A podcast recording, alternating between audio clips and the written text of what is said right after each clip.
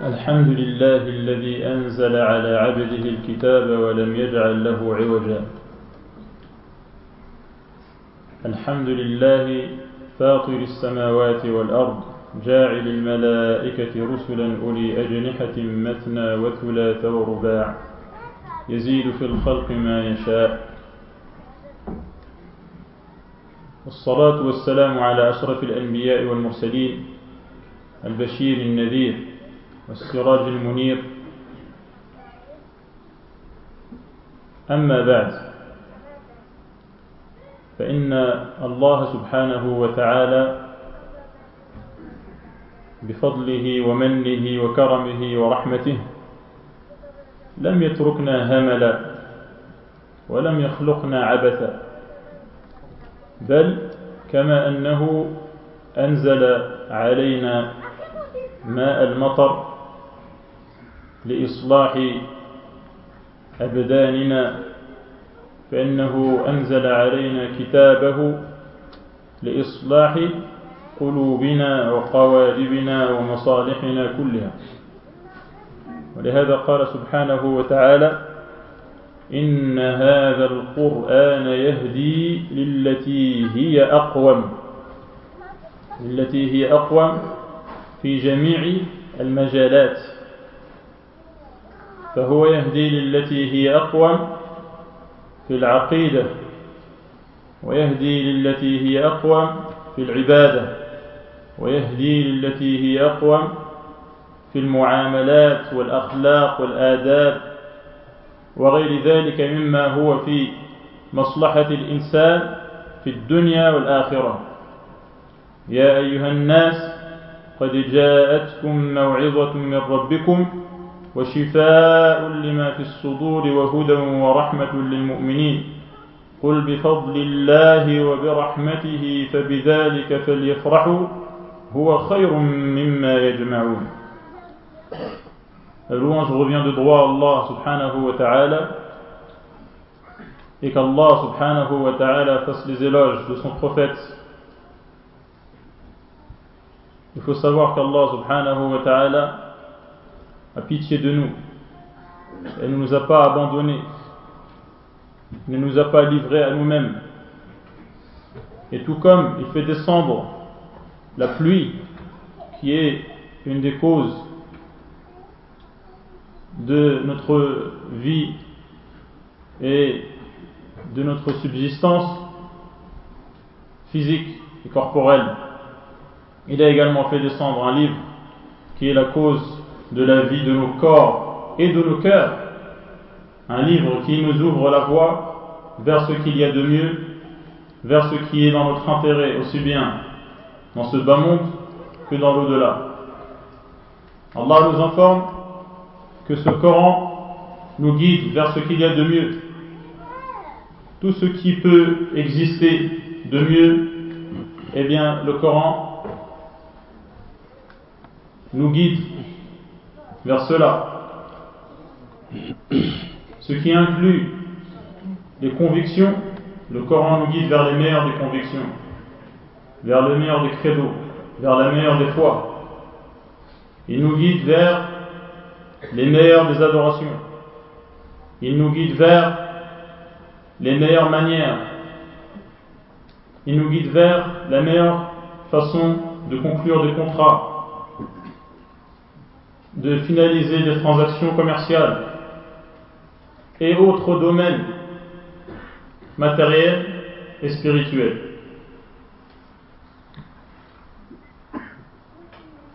Et Allah subhanahu wa ta'ala s'adresse aux gens en leur disant qu'une exhortation leur est, venue de leur, de leur Seigneur et un remède à ceux qu'ils ont dans les poitrines leur est venu et une pitié et une miséricorde à leur rencontre. Il s'agit bien sûr du Coran. Et ensuite Allah subhanahu wa ta'ala nous demande d'être heureux, d'être débordant de joie, vu la pitié et les bienfaits dont il nous a comblés, et à la tête de cela figure bien sûr un Coran. فهو سبب الهداية وسبب السرور في الدنيا والآخرة. ومن أعرض عنه ومن أعرض عن ذكري فإن له معيشة ضنكا ونحشره يوم القيامة أعمى. قال ربي لم حشرتني أعمى وقد كنت بصيرا. قال ألم تكن آياتي تتلى عليك؟ ألم تكن؟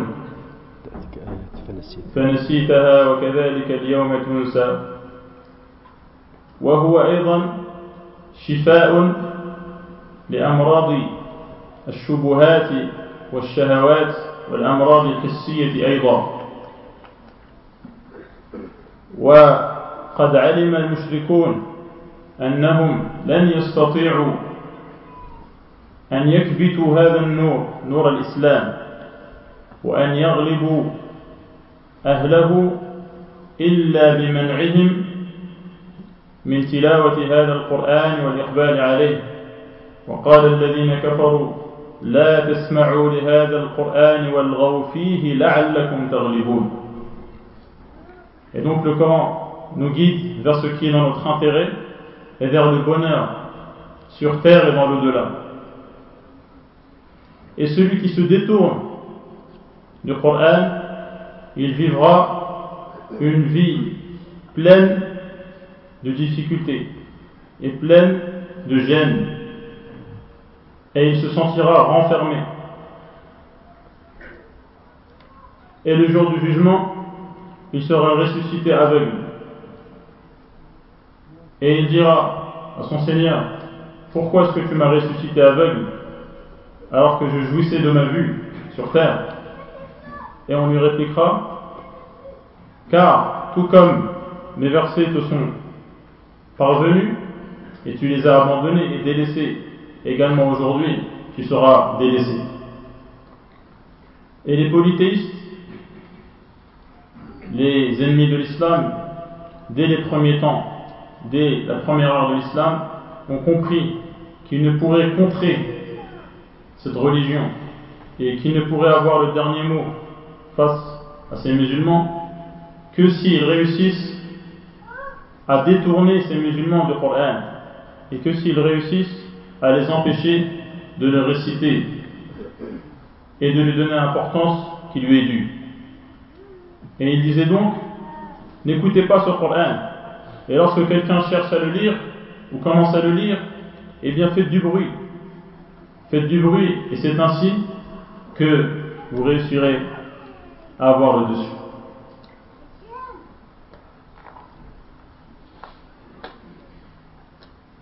القرآن عباد الله كلام الله. كلام الله الخالق الرازق المدبر الحي القيوم. فهو صفة من صفاته. سبحانه وتعالى تكلم به حقيقة. منه بدأ فهو كلامه حقيقة. نزله على قلب الرسول صلى الله عليه وسلم. ونزل به جبريل الروح الأمين على قلبك يا محمد لتكون من المنذرين بلسان عربي مبين.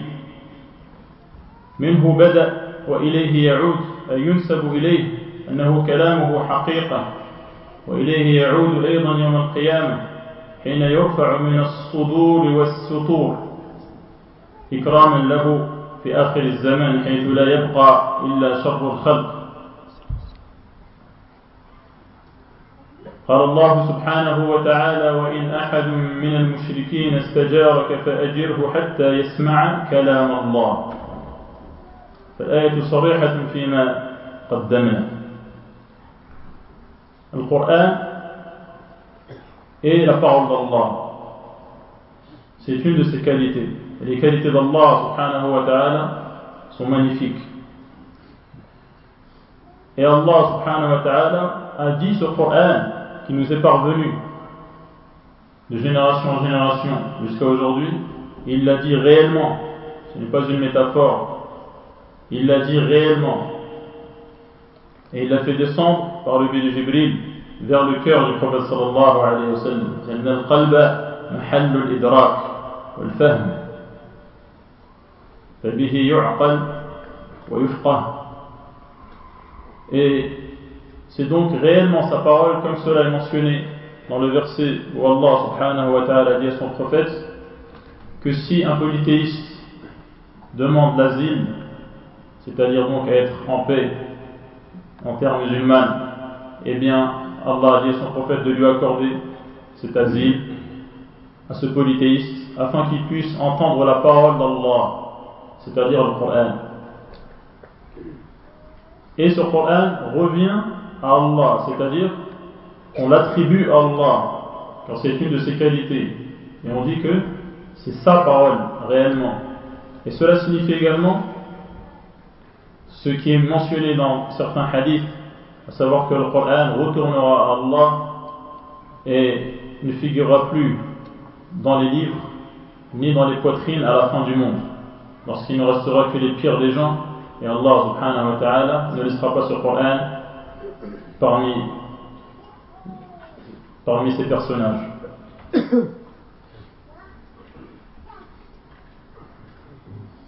وقد اعتنت الأمة بهذا الكتاب عناية فائقة ما علم مثل هذا الاعتناء في أمة أخرى فهم ضبطوه ضبطا عجيبا ومتقنا ونقلوه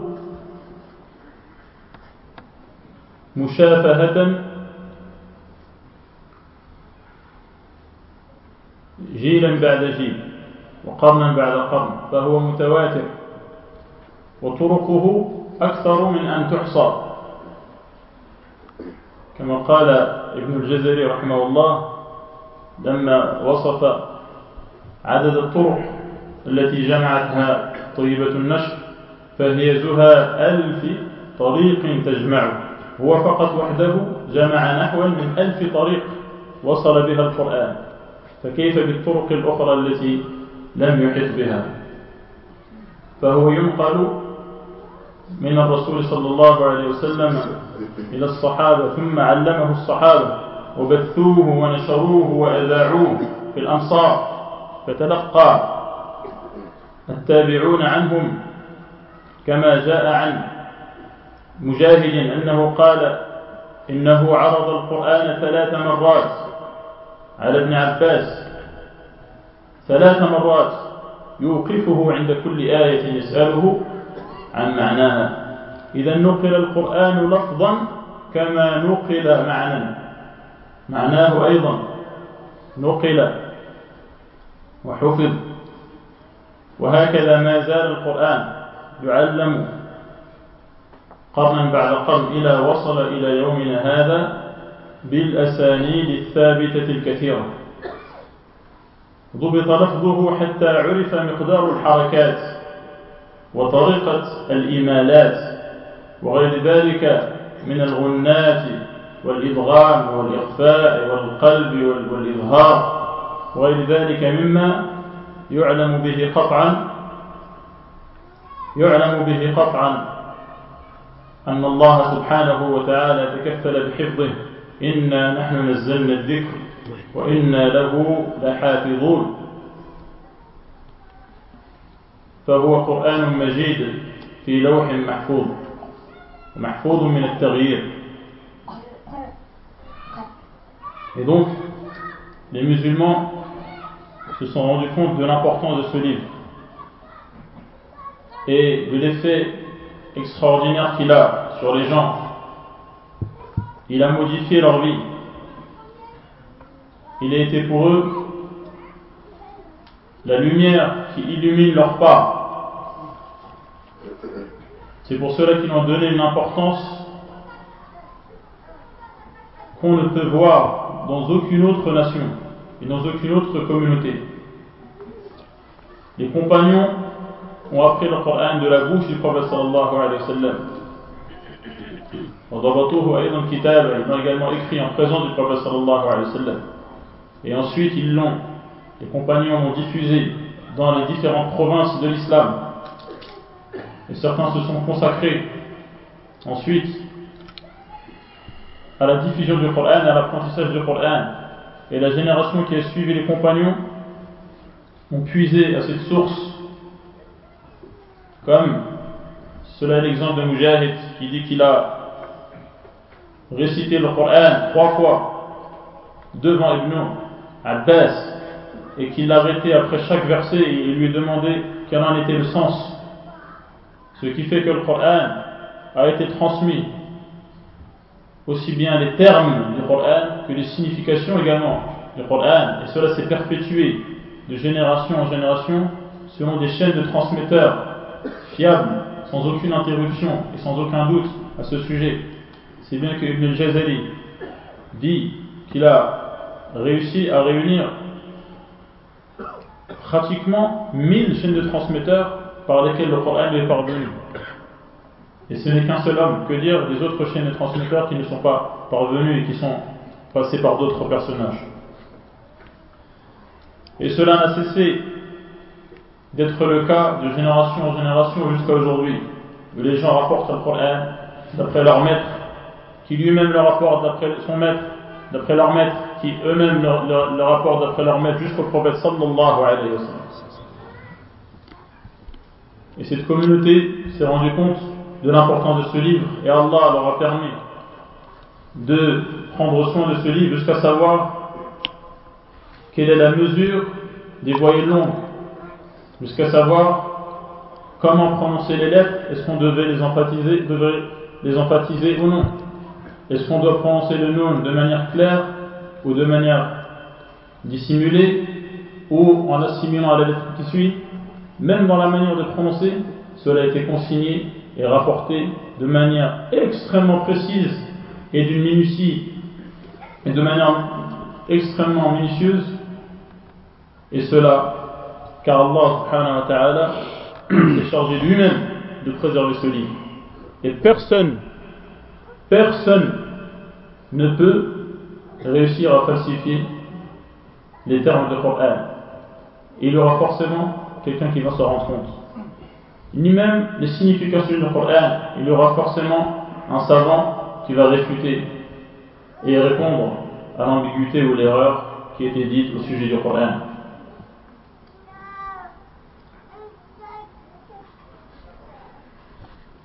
وقد جاءت نصوص كثيرة تحث على تلاوة القرآن. فهذا الرسول صلى الله عليه وسلم يقول الله له سبحانه وتعالى أتل ما أوحي إليك من الكتاب أتل ما أوحي إليك من الكتاب وأخبر أنه أمر بذلك. إنما أمرت أن أعبد رب هذه البلدة الذي حرمها وله كل شيء وله كل شيء وأمرت أن أكون من المسلمين وأن أتلو القرآن فهو أمر أمر بتلاوة القرآن. وأمر بتلاوته بالليل. وقال له الله سبحانه وتعالى يا أيها المزمل قم الليل إلا قليلا. وقيام الليل يكون بتلاوة القرآن. وأرشدنا الرسول صلى الله عليه وسلم إلى قراءته فقال مثلا كما في الحديث المتفق عليه عن عائشة رضي الله عنها قالت قال رسول الله صلى الله عليه وسلم خيركم من تعلم من تعلم عفوا. قال رسول الله صلى الله عليه وسلم الذي يقرأ القرآن وهو ماهر به مع السفرة الكرام البررة والذي يقرأ القرآن ويتتعتع فيه وهو عليه شاق له أجران De nombreux textes nous encouragent à lire le Coran. Nous encouragent à lire le Coran. Le prophète lui-même a reçu l'ordre de lire le Coran, notamment la nuit. Et il dit qu'il a reçu pour ordre de lire le Coran, et le prophète est notre exemple. Et il nous a encouragé à lire le Coran en disant que celui qui récite le Coran en le maîtrisant, notamment, c'est-à-dire en ne faisant pas d'erreur lorsqu'il récite, car c'est un habitué, cette personne sera avec les anges, les scribes, bon et noble. Et celui qui lit le Coran en éprouvant des difficultés, en butant sur les mots, et en ayant du mal à déchiffrer et à lire, eh bien cette personne aura deux récompenses. Et ce hadith est rapporté par Al-Bukhari et Muslim d'après Aisha. وقراءة القرآن تكون بتحسين الصوت به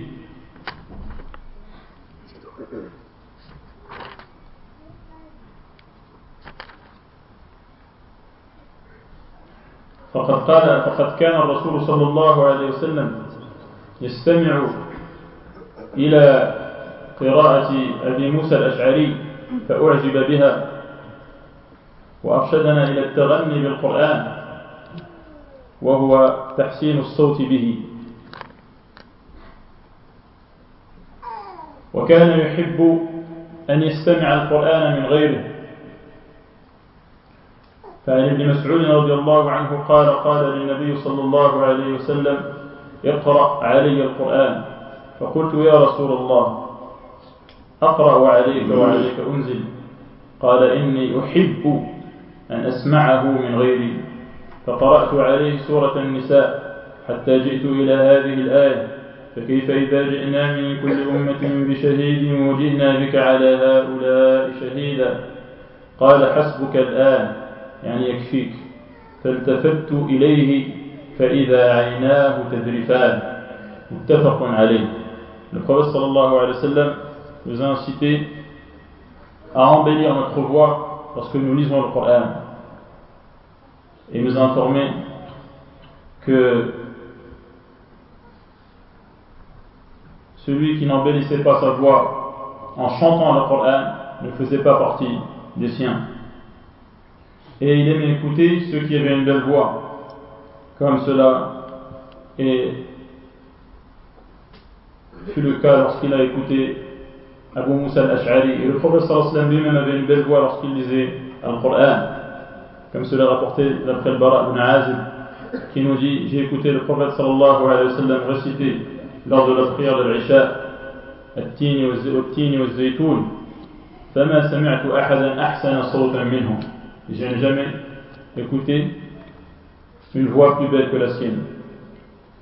Et il, aimait écouter le Coran récité par d'autres, comme il a demandé à Ibn Mas'ud de lui réciter le Coran. Et Ibn Mas'ud lui a dit Veux-tu que je te récite le Coran alors que c'est toi-même qui as reçu le Coran lorsqu'il a été descendu. Et le prophète sallallahu alayhi wa sallam a dit qu'il aimait écouter le Coran récité par un autre. Ibn Mas'ud a commencé à lire du début de Surat Al-Nisa jusqu'à arriver au verset où Allah subhanahu wa ta'ala informe le prophète qu'il allait être témoin sallallahu alayhi wa sallam vis-à-vis de sa communauté. Et le prophète a dit Ibn Mas'ud ça suffit et Ibn Mas'ud a tourné son visage vers le prophète sallallahu alayhi wa sallam et il a vu que ses yeux débordaient de larmes. Et donc chacun doit s'interroger.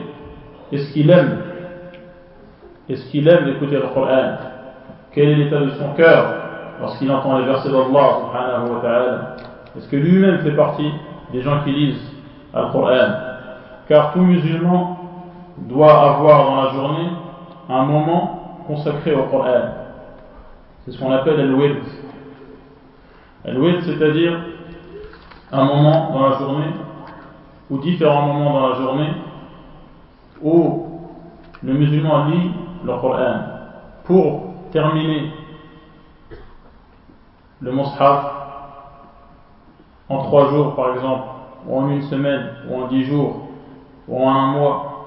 Bref, qu'il ait un lien avec le livre d'Allah subhanahu wa ta'ala et qu'il ait l'habitude de le lire. Une fois qu'il a fini, il recommence et ainsi de suite. De suite, il lit en boucle le Coran. Cela a été l'habitude des compagnons. Je n'ai pas beaucoup de temps, donc je ne détaillerai pas dans les arguments, mais cela est connu. Il suffit de lire, par exemple, Riyad al-Salihin pour s'en rendre compte. Et le prophète sallallahu alayhi wa sallam lui-même avait un moment dans la nuit où il se réveillait toutes les nuits pour lire le Coran et il lisait pendant de longues heures. Il lui arrivait une fois de lire Al-Baqarah, Al-Nisa ou Al-Imran, une dizaine et même plus de en une nuit, c'est-à-dire au moins une centaine de pages dans une nuit, dans une seule nuit.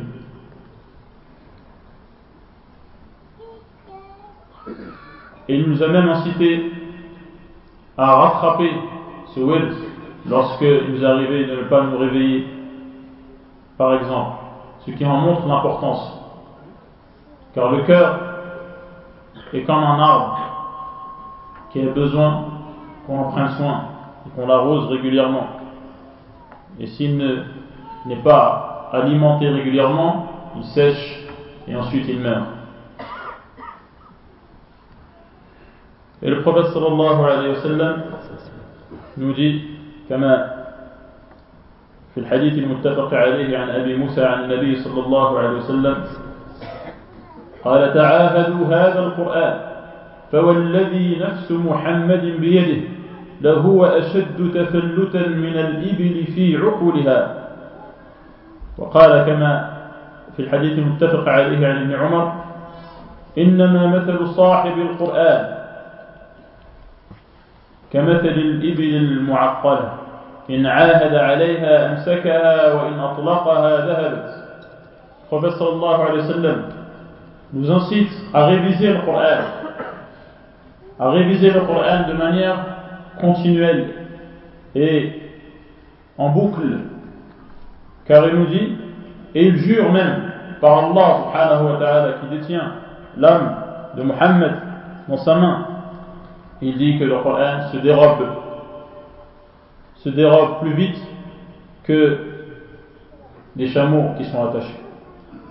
Les chameaux qui sont attachés. Et celui qui connaît les sourates du Coran, c'est comme quelqu'un qui a un troupeau de chameaux qui sont attachés. Si il vérifie à chaque fois qu'ils sont bien attachés, ils resteront près de lui. Mais s'il est négligent, les chameaux se dispersent et se perdent. Il en est de même donc pour celui qui a appris un surat. S'il il ne lit pas cette surat de manière régulière et vérifie qu'il a toujours en mémoire, un jour ou l'autre, il l'oubliera. ثم اعلموا عباد الله أن القرآن ما نزل ليتلى تلاوة عارية من الفهم فقد ذم الله أقواما هذا دأبهم. فقال عنهم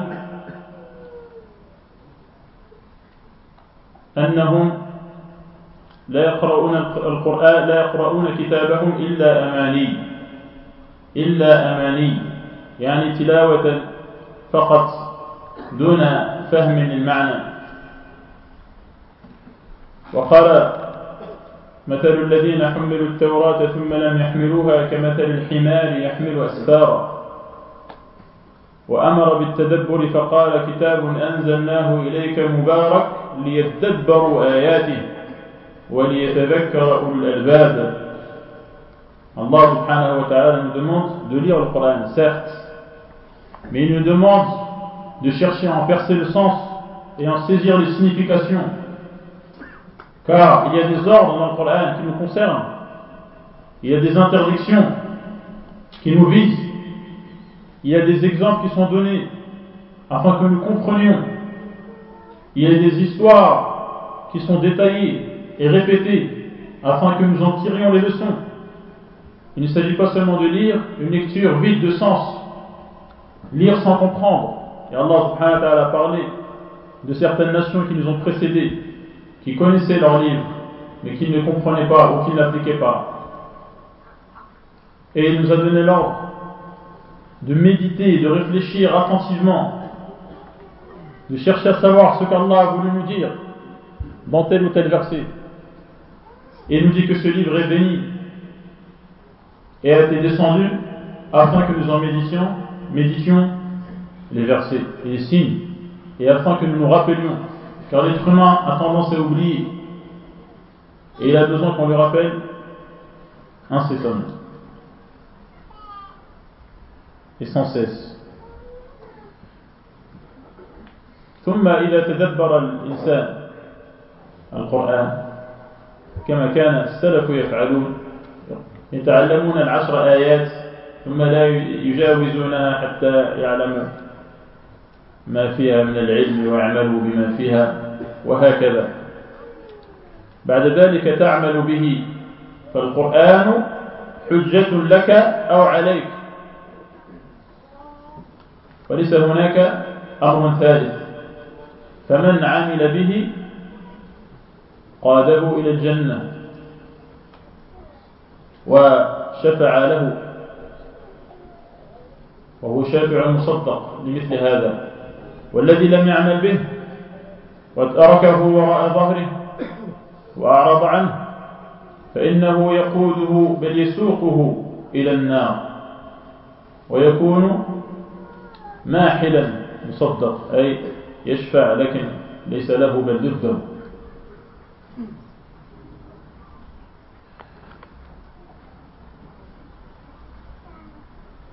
Et le Coran doit, donc être compris et il doit être appliqué. Sinon, c'est une preuve contre toi. Le Coran est soit une preuve, un argument en ta faveur, soit une preuve contre toi, une preuve accablante. Et il n'y a pas de troisième solution. Celui qui lit le Coran et qui l'applique, tant mieux pour lui. Le Coran interviendra en sa faveur et il le mènera vers le paradis. Quant à celui qui lit les versets qui lui ordonnent de faire des choses, et voilà qu'il ne les fait pas, ou qui lui interdisent de faire des choses, et malgré cela, il les fait, et persiste dans son erreur, qui ne cherche pas à comprendre ce qu'Allah a voulu dire, qui ne, se sent pas concerné par le discours de Coran, eh bien il sera une preuve contre lui, et le poussera en enfer, et il témoignera ce sera un témoin à charge contre lui, la lecture de Coran. Et donc, il faut savoir où on veut se trouver le jour du jugement.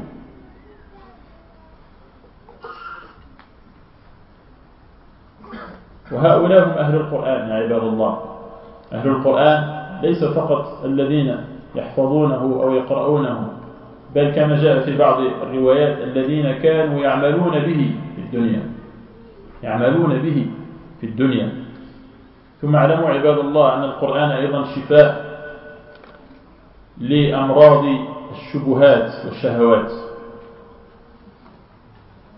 لمن أقبل عليه؟ لمن أقبل عليه؟ كما قال سبحانه وتعالى قل هو للذين آمنوا هدى وشفاء فحصر هدايته وشفاءه في من؟ في الذين آمنوا. المقبلين عليه. قل هو للذين آمنوا هدى وشفاء. وقال سبحانه وتعالى وننزل من القرآن ما هو شفاء ورحمة للمؤمنين. وفي نفس الوقت ولا يزيد الظالمين إلا خسارا فهو شفاء لأمراض الشبهات. ما تجد من شبهة إلا والرد عليها في القرآن. كما قال تعالى ولا يأتونك بمثل إلا جئناك بالحق وأحسن تفسيرا. وهو أيضا شفاء لأمراض الشهوات من غلبته شهوته. فإذا أدمن قراءة القرآن وأقبل عليه فإنه يجلي قلبه عن ما فيه من التعلق بالحرام لأنه يظهر الأشياء على حقيقتها. ويبين لك قدر الدنيا وأنها فانية وأن الآخرة هي دار, دار القرار. ولهذا ثبت أهل العلم أهل العلم وفي هذه الأمة أهل العلم هم أهل القرآن. ثبت أمام الشهوات كما في قصة قارون. لما افتتن الناس بالدنيا وقال الذين أوتوا العلم ويلكم ثواب الله خير لمن آمن وعمل صالحا لأنهم يرون الأشياء على حقيقتها تكررت على قلوبهم الآيات. التي تبين حقارة الدنيا وأنها لا تساوي عند الله جناح بعوضة ويعلمون عاقبة المعصية ويعلمون عاقبة التقوى وقرأوا قصص الذين تجرؤوا على معصية الله فعلموا مصيرهم.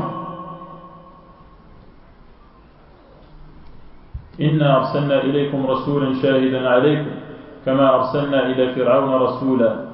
فعصى فرعون الرسول فأخذناه أخذا وبيلا. يعلمون هذه الحقائق.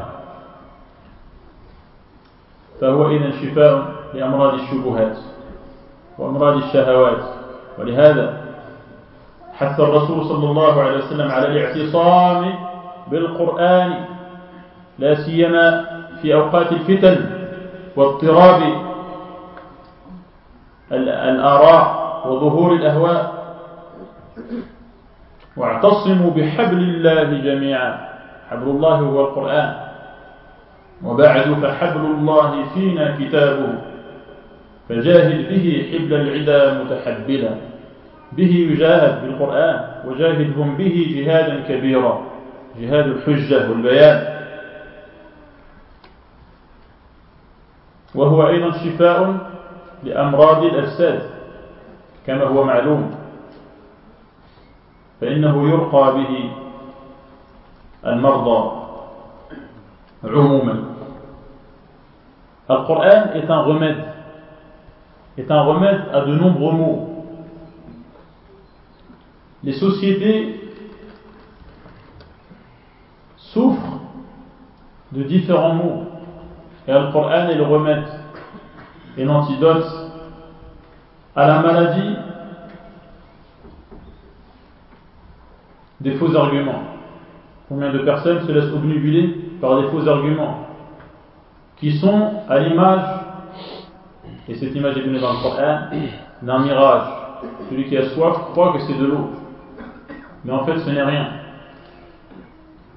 Et il n'y a pas un faux argument adressé à l'encontre de l'islam. Il n'y a pas une critique adressée aux lois instaurées par notre religion sans que le Coran y réponde. Comme Allah subhanahu wa ta'ala a mentionné dans Surat al-Furqan. Et également, le Coran est un remède à un autre genre de maladie qui est la maladie des penchants. Des shahawat, des plaisirs, des désirs.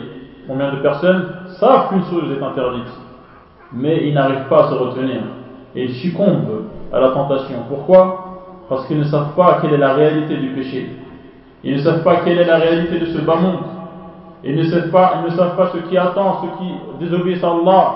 Ils ne savent pas réellement ce qui est réservé à ceux qui obéissent à Allah. Mais ceux qui ont l'habitude de lire le Coran, ceux qui, sont, ceux qui ont dans leur poitrine les versets d'Allah, ceux qui gardent dans leur mémoire les exemples donnés par Allah, les histoires mentionnées par Allah, est-ce que vous pensez qu'ils vont se laisser avoir? Bien sûr que non. Et à la lecture des versets, leurs cœurs sont époussiérés et sont polis, ils sont récurés. Et ce sont donc des cœurs transparents qui voient les choses comme elles méritent d'être vues et qui ne se laissent pas duper. Le Coran est également un remède contre les maladies, de manière générale les maladies physiques et corporelles, car c'est une manière de guérir de différents maux. قال الله سبحانه وتعالى وقال الرسول يا رب إن قوم اتخذوا هذا القرآن مهجورا Lorsqu'on ouvre les yeux, on se rend compte, à commencer par nous-mêmes et autour de nous, que beaucoup de gens sont négligents vis-à-vis du Coran. Ils ne lisent pas le Coran tous les jours. Ou ils ne font pas des efforts pour lire le Coran. Et entre parenthèses, lire le Coran, ça signifie savoir lire l'arabe, bien entendu. Car le Coran a été descendu sur le cœur de Muhammad afin qu'il le transmette dans une langue arabe claire. Celui qui lit l'explication des sens du Coran, il n'a pas lu le Coran. Il n'a pas de récompense de celui qui lit le Coran, qui a pour chaque lettre 10 hasanat. Et Allah multiplie à qui il veut. Le Coran est lu en arabe et en lettres arabes, pas en phonétique. Le Coran a été écrit en présence du prophète sallam en arabe et a été transmis en arabe. Et ceux qui se convertissaient à l'islam se convertissaient également en arabe. Pourquoi? Pour pouvoir avoir accès à ce livre extraordinaire. Beaucoup, beaucoup parmi nous sont négligents vis-à-vis du Coran. Être négligent vis-à-vis du Coran, c'est ne pas le lire. C'est ne pas chercher à comprendre le sens. C'est ne pas chercher à l'appliquer. C'est ne pas l'utiliser comme référence et comme loi. C'est ne pas l'utiliser pour guérir. Et le prophète s'est plein de ces gens-là qui négligent le Coran. Chacun d'entre nous doit donc se remettre en cause et se, demander s'il ne fait pas partie de ces gens-là, desquels le prophète s'est plein.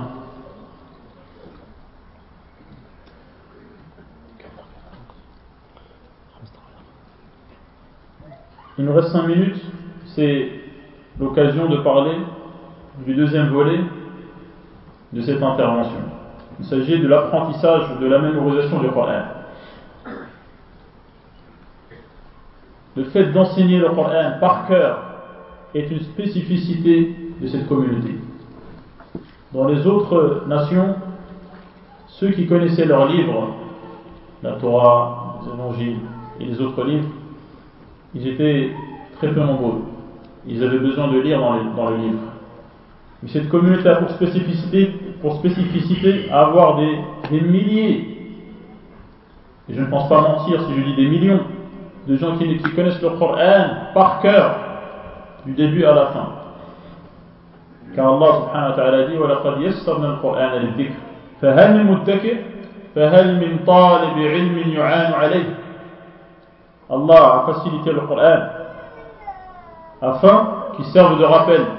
Mais y a-t-il des gens pour se rappeler Y a-t-il des gens qui font des efforts pour apprendre cette religion qui est basée sur ce livre ولهذا اعتنى السلف بتعليم صبيانهم القرآن حتى قال بعضهم تعليم الصبيان القرآن شعار الإسلام C'est un, une des caractéristiques emblématiques de l'islam que d'enseigner à nos enfants le Coran par cœur. Et vous savez tous qu'il y a des enfants qui ont moins de 10 ans qui connaissent le Coran par cœur. Et cela fait partie des miracles de ce livre qui est inimitable. وحفظ القرآن ما زال من عهد السلف الخطوة الأولى في طلب العلم La première étape pour celui qui veut apprendre sa religion et se consacrer à l'étude de la religion, c'est le fait de mémoriser le Coran par cœur. Parce qu'il contient toutes les sciences de manière condensée. Et certains savants disent même les sciences matérielles. Il y fait allusion, sans détail, mais des allusions aux grands principes fondateurs de ces, ces différentes disciplines se trouvent dans le Coran également. لهذا يقول الله سبحانه وتعالى بل هو آيات بينات في صدور الذين أوتوا العلم في صدور الذين أوتوا العلم Ce sont des versets clairs dans les poitrines de ceux qui ont reçu la science. Donc ceux qui ont la science, ils ont le Coran par cœur dans leur poitrine. Et celui qui connaît le Coran par cœur, il a une place de choix dans la communauté. Et il culmine en haut, dans la haute sphère de, la communauté. C'est pour cela que c'est lui qu'on fait passer avant les autres pour être imam. Tout en sachant que à l'époque des compagnons, ceux qui connaissaient le plus de Coran, généralement, c'était ceux qui avaient le plus de fiqh également, puisqu'ils apprenaient les significations en même temps. وهو المقدم في أمور كثيرة كالشورى والأمور العامة في مصالح المسلمين كما كان هذا دأب عمر بن الخطاب رضي الله عنه فكان أهل مجالسته القراء. وحتى في القبر إذا دفن أكثر من واحد في القبر يقدم صاحب القرآن أكثرهم Celui qui connaît le Coran par cœur, c'est celui qu'on fait passer avant les autres pour diriger les musulmans. C'est celui qui, dont on prend en compte la vie pour les grandes questions qui concernent la communauté musulmane. Omar al-Khattab, son assemblée, sa cour, ceux avec qui il discutait de ce qui concerne l'ensemble des musulmans étaient ceux qui connaissaient le Coran par cœur. Car cela ouvre dans leur esprit des horizons dont les autres sont privés. Et les preuves sont à portée de main dans leur cœur. Et la lumière du Coran illumine leur vision des choses. Et même lorsqu'on est amené à enterrer plus d'une personne dans une tombe, on fait passer, même après la mort, celui qui connaît le plus de.